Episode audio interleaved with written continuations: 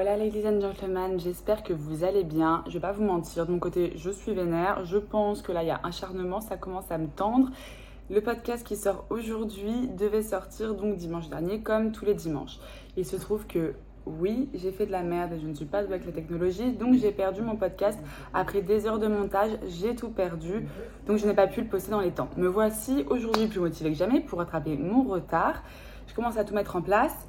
Je prends mon cher micro. Qu'est-ce que je fais? J'installe mon téléphone. Il se casse la gueule. Le truc qui relie mon micro à mon téléphone s'éclate au sol. J'ai cassé mon micro. Bon, c'est pas grave. Euh, je vais pas me laisser arrêter par un micro. Je commence à avoir ras le cul. Mon podcast il va sortir.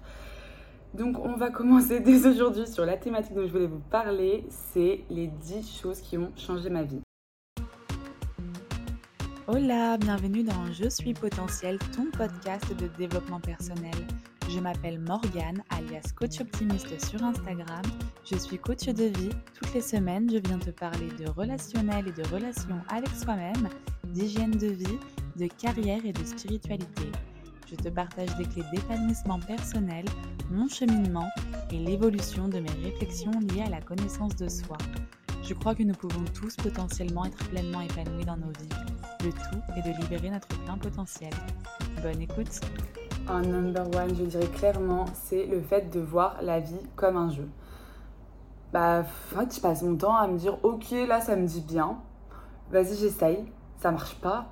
Bon, ok, je réessaye peut-être. Ou peut-être que c'est pas le bon chemin. Bon, bah, je vais tenter un autre truc du coup. Bon, bah, peut-être autre chose. Et en fait, je me dis juste, bah, je sais pas, la vie c'est un peu un jeu, il y a des niveaux, j'essaye de passer les niveaux, des fois je me foire, des fois j'en ai marre de passer les niveaux et de me foirer. Je fais un petit break, je me plains un coup, puis après je suis là à fond la patate et j'essaie de passer d'autres niveaux et tout, je suis fière de moi, tac, tac, tac. Enfin, j'ai vraiment un peu enlevé ce côté sérieux à la vie. Alors on est d'accord, faut quand même prendre la vie un minimum sérieusement, hein, parce que si on prend pas notre vie sérieusement, qu'est-ce qu'on prend sérieusement? Mais peut-être ouais, dédramatiser, prendre un peu de distance avec euh, bah, notre vie. D'ailleurs, ça me fait rebondir, bah, on va dire sur le point 2, euh, le fait que j'ai compris que j'étais pas le nombril du monde. En général, euh, on, est persuadé que tout le monde a les yeux rivés sur nous, que tout le monde va se rappeler de ce qu'on a fait, de ce qu'on a, ah, de ce qu'on a dit, bra bra bra bra. Et en fait, quand tu comprends que les gens n'en ont rien à foutre de ta gueule, ah putain, ça change la vie. Hein. Parce que nous, on voit toute la vie à travers notre prisme, à travers nous.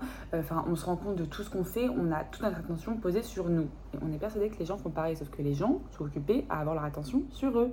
Genre ta vie, ils vont même s'ils s'y intéressent deux secondes, même sur les réseaux sociaux ou en réel, parce que ça se passe devant leurs yeux. Je sais pas. Euh, tu, fais un croche-patte à un serveur, le serveur s'étale par terre avec euh, toutes les assiettes et tout. Donc la personne va porter son attention sur ce qui se passe, l'événement qui se passe dans son environnement là tout de suite maintenant. Mais euh, tu vas pas marquer sa vie, hein, elle va vite t'oublier la personne.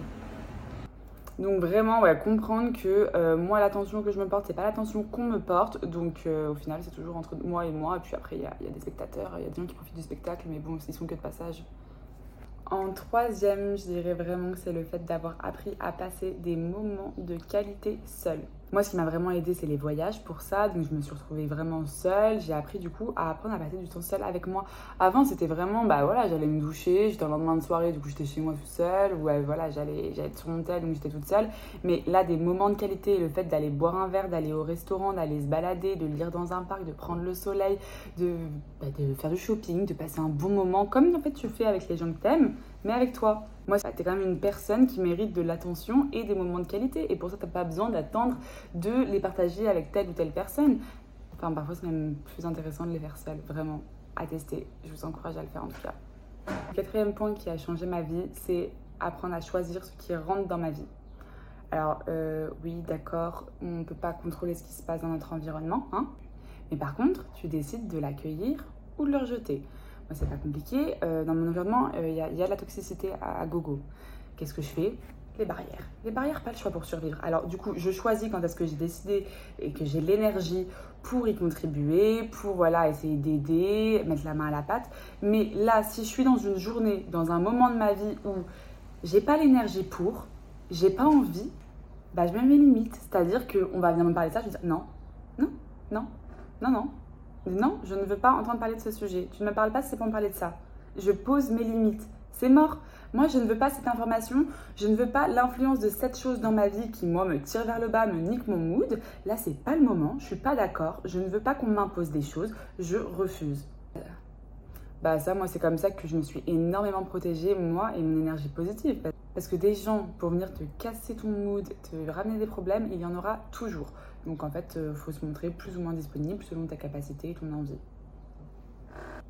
La cinquième chose, c'est le fait d'accepter d'être et de ne pas être. C'est-à-dire que tu te définis sûrement d'une certaine manière et euh, peut-être que tu as ce truc, enfin moi c'est ce que j'avais, de culpabiliser quand tu n'es pas de cette manière dont tu te définis. Exemple, coach optimiste, je suis une personne optimiste, je me définis optimiste, c'est une de mes qualités. Mais c'est pas pour autant que je suis tout le temps optimiste. Et en fait, le fait d'arrêter de me jeter la pierre quand j'avais des comportements qui n'étaient pas optimistes, qui étaient totalement pessimistes, bah, ça m'a fait un bien fou. C'est pas parce que je suis optimiste que je n'ai pas le droit d'être pessimiste. Ça veut dire que peut-être que majoritairement, globalement, mon tempérament tend beaucoup plus vers de l'optimisme, mais il y a encore plein de choses qui peuvent influer là-dessus et je ne suis pas linéaire. Genre, je, fluctue. Alors, si tu as toujours été considéré, que tu es considéré, que tu te considères comme la gentille personne, ce n'est pas parce que aujourd'hui tu n'es pas gentil que tu dois te jeter la pierre. C'est pas parce que globalement tu es sympa que tu dois tout le temps être sympa. Tu as le droit d'avoir tes états d'esprit, euh, tes moods.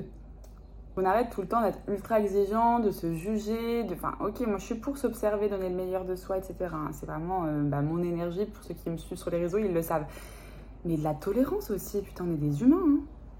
En sixième, c'est le fait de ne plus me peser. J'en ai déjà parlé. Alors ça, moi, c'est en lien avec les choses qui m'ont cassé les couilles dans mon enfance. Je parle vraiment mal. Je sais pas s'il y a des filtres qui font que si tu parles mal, les gens vont pas écouter mon podcast. Euh, donc, ne plus se peser. Moi, c'est en lien avec ce qu'on m'a mis dans ma tête étant petite. Voilà, toutes ces injonctions sur le poids, si tu es plus lourde que si, c'est que t'es grosse, si t'es grosse, t'es moche. Comme j'ai déconstruit tout ça, pour moi, se peser, ça ne fait plus du tout sens. Comme j'y vois plus d'intérêt de me peser, j'ai arrêté de le faire.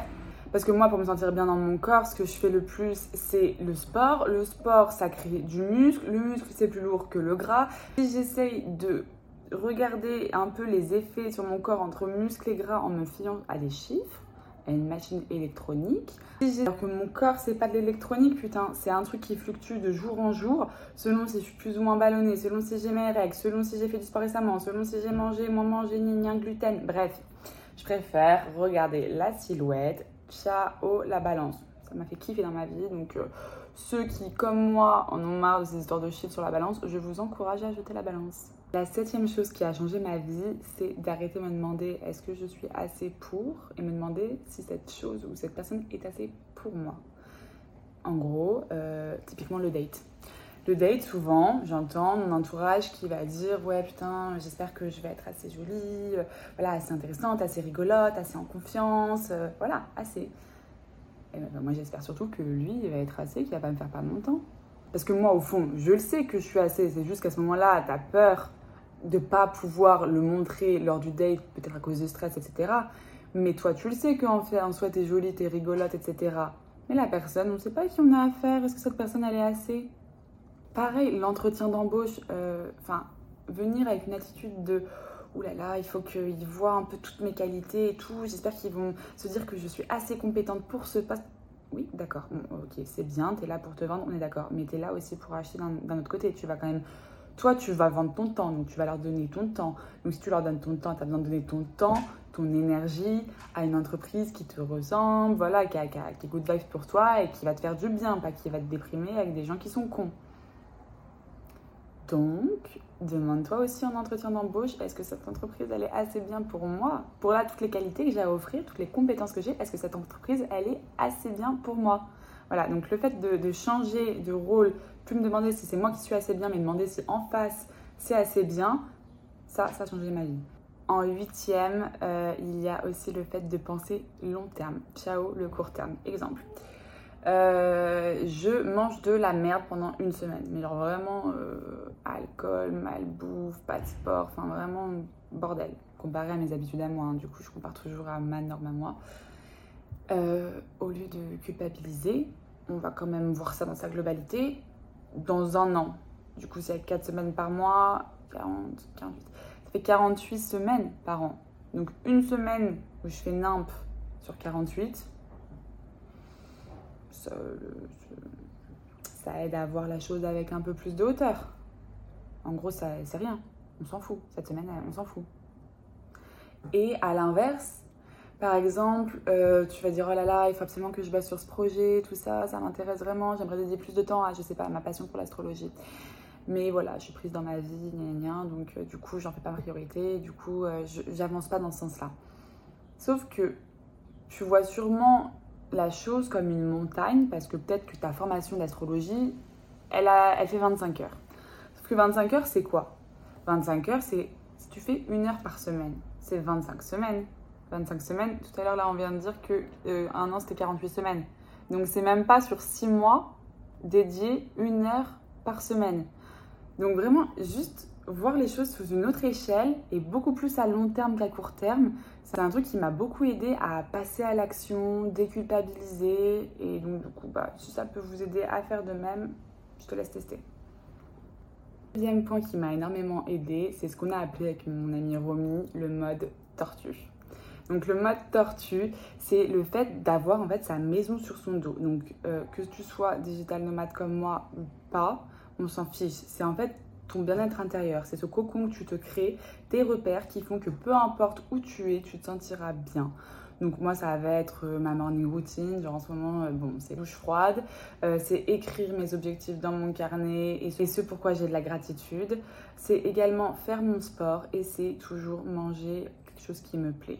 Donc tout coup, mais c'est des trucs que moi je fais, des sortes de rituels qui font que si je fais ça, bah, peu importe où je suis, dans quel environnement, c'est comme si j'avais mes repères et du coup je me sens pas déboussolée, je me sens pas sortie de ce mode de vie que j'ai durement construit, qui est important pour moi et ma stabilité et ça me permet une grande mobilité parce que je ne me sens pas euh, totalement dépaysée quand je pars.